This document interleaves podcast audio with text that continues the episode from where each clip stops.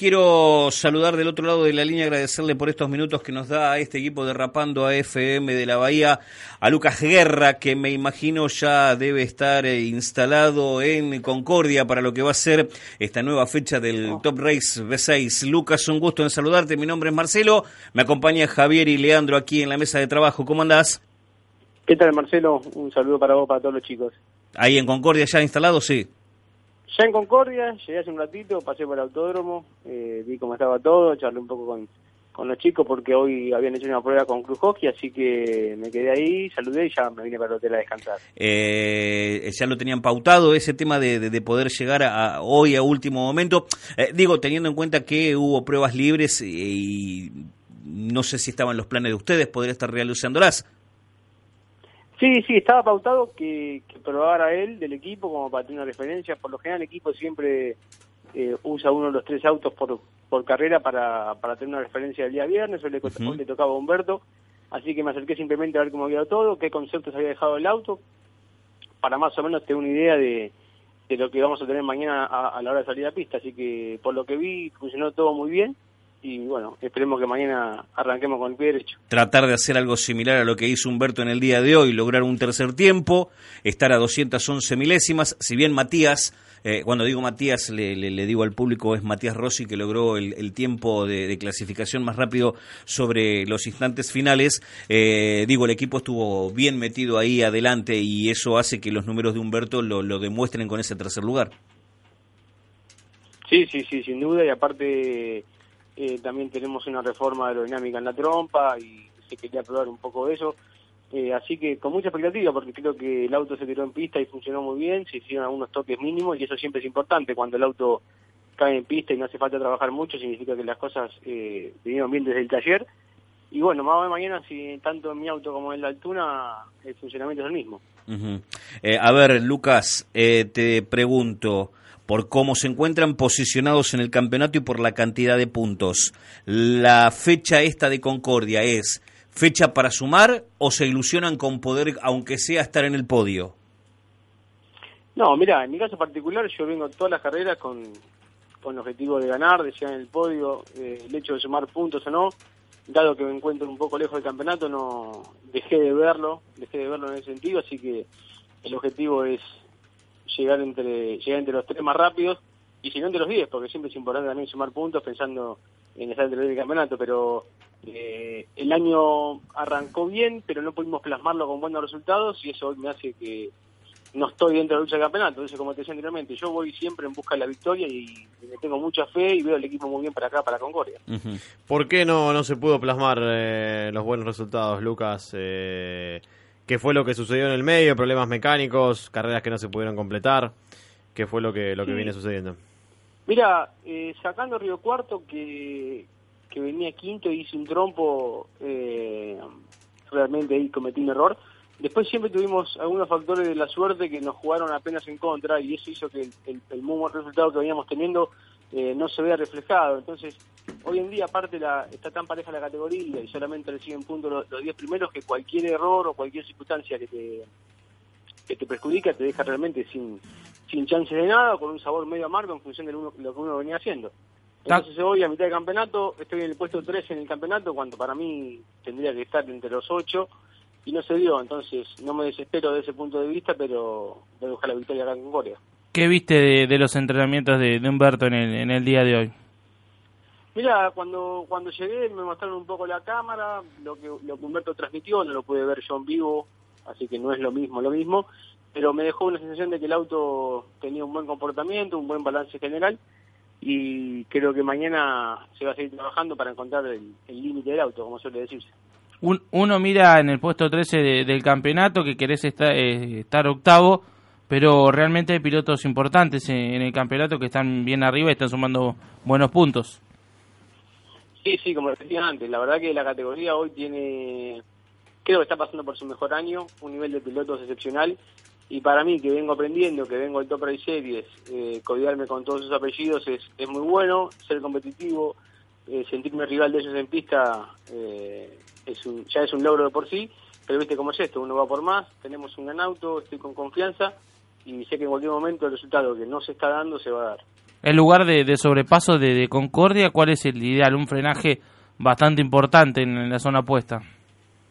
Sí, el frenaje de la curva 2, si salís bien armado del curvón, es, un, es una linda oportunidad para pasar. Después el, el, el frenaje de delantera a la recta y la ollita chiquita antes de salir a la recta, a la recta eh, opuesta también.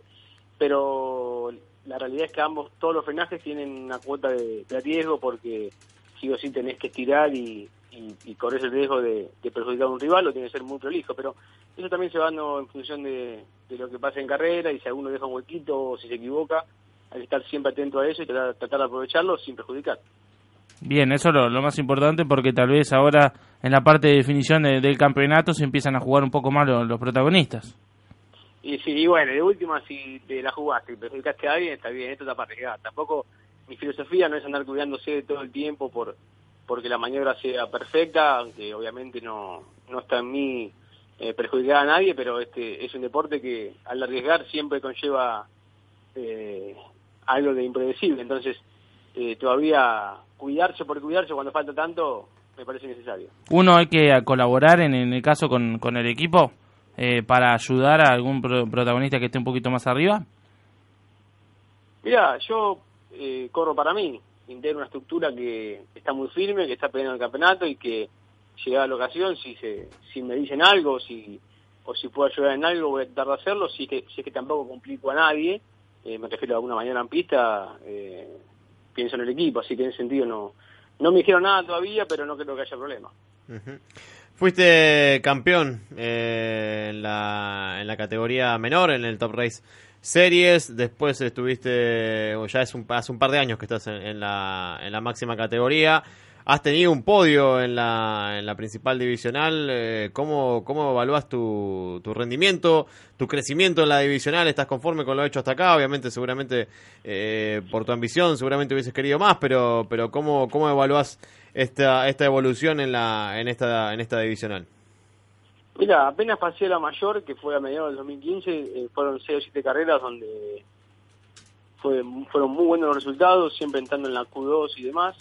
El año pasado fue un mal año, eh, no lo hago de cuenta que no existió.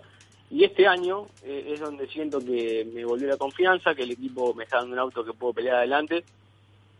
Y eso en definitiva inconscientemente te hace, te hace andar mejor. Así que creo que este año, o lo que queda de este año, voy a poder demostrar de todo el crecimiento que uno viene teniendo, porque también esto es un aprendizaje constante y hay que ser humilde para, para aprender de los errores y aprender aparte de los demás. Uh -huh. Así que el balance siempre positivo y siempre mirando para adelante, pero creo que este año lo voy a cerrar como el mejor dentro de la categoría. ¿Y qué sería eso? Eh, en sería, traducido a resultados me refiero. Mira, si lo ves en resultado a veces es un poco injusto, pero por ejemplo, te, eh, en mi caso, el objetivo es estar siempre dentro de la Q2, pasar a la Q3, bueno, ya lo he logrado y vengo constante dentro de los 10 primeros. Entonces, una vez que estás entre los 10 primeros y la primera dentro de los 5 primeros, ganar, estar tercero, segundo, eh, cae solo. El tema es ser protagonista y creo que en esta segunda mitad no lo voy a poder mostrar bien. Y para ser regular y para esta continuidad que termina siendo determinante no solamente en el Terray, sino en el resto de las categorías también, ¿no?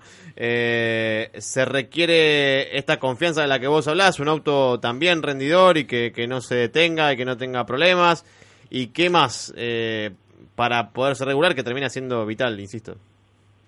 Mira, eh, en este nivel de profesionalismo necesitas que todo funcione como corresponda, necesitas uh -huh. también eh, que cuando arriesgaste salga bien, que cuando esperes te salga bien, que llegar también que también es bueno, que a veces arriesgar por el no vale la pena. Eh, son un montón de factores que se conjugan para que eh, cuando queden dos fechas te vea que estás peleando el campeonato. Sí, sí, claro. Así que apuntamos a eso también. Bien. Eh, en tu caso, Lucas, tenés un apellido con, con mucha historia dentro de, del automovilismo. Eh, eso lo hablábamos hace un ratito con, con otro apellido muy importante eh, en cuanto al automovilismo argentino. ¿Cómo, ¿Qué significó para vos, eh, para el ingreso al automovilismo nacional? Y ahora que ya estás instalado en una categoría importante, eh, ¿tuvo alguna influencia positiva, negativa o, o sí, simplemente...? El apellido... El apellido siempre me jugó a favor, siempre se me abrió un camino, siempre se me abrió la puerta, siempre venía gente a decirme, ah, vos sos el hijo de, tu uh -huh. hijo fue un fenómeno. Eh, siempre tuve la... Mi viejo, por suerte, después de 35 años de carrera, dejó no solo un apellido, sino una reputación uh -huh. de, de, excelente profesional, y eso a mí me hizo, me hizo y me hace muy bien.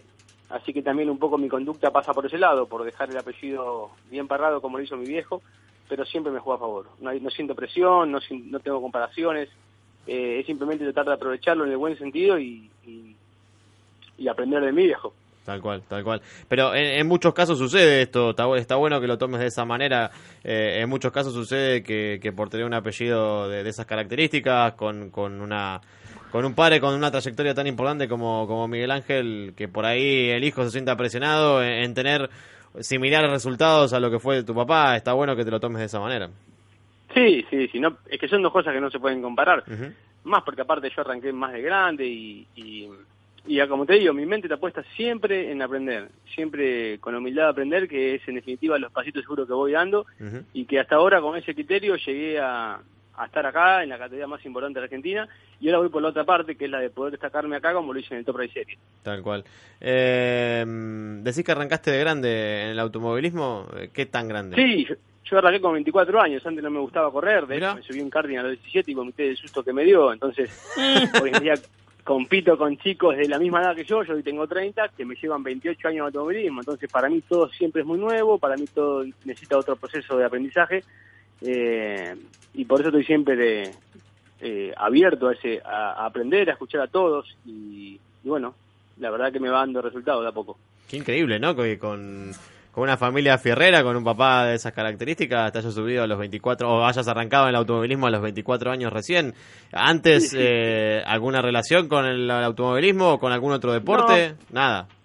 No, no, siempre, siempre amé el automovilismo, siempre lo disfruté como espectador, pero nunca me, me picó el bicho de correr hasta que a esa edad lo sentí y empecé. Así que nunca es tarde.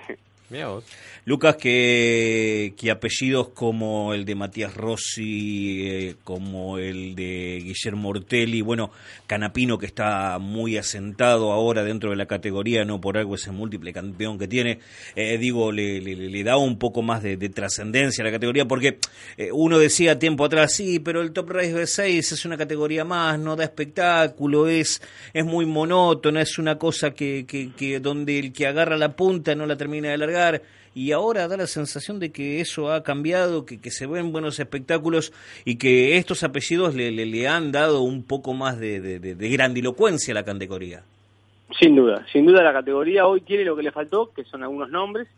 Por eso hoy en día es la mejor categoría del país y hace rato que viene teniendo los mejores autos del país. Así que creo que estoy siendo parte de una categoría de- del mejor nivel de automovilismo argentino, eh, con una cantidad de nombres que ni yo a veces puedo creer entre, entre quien es largo, así que es, es lindo para aprovechar de adentro y de afuera.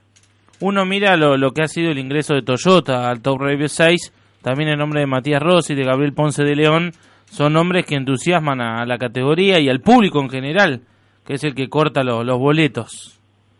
Sí, sin duda, sin duda que la llegada de Toyota, la llegada de piloto como Ortelli han dado un salto de calidad a la categoría, que suben la vara y que nos hacen a todos esforzarnos un poco más por la calidad de trabajo, por las condiciones propias de cada uno, así que creo que este 2017 fue muy bueno para el Top Race. Lucas, te agradecemos la, la amabilidad. que ¿Querías hacerle una pregunta? Sí, Perdóname. quería preguntarle solamente cómo está Miguel Ángel, eh, en qué anda y, y cómo, cómo está cómo está él.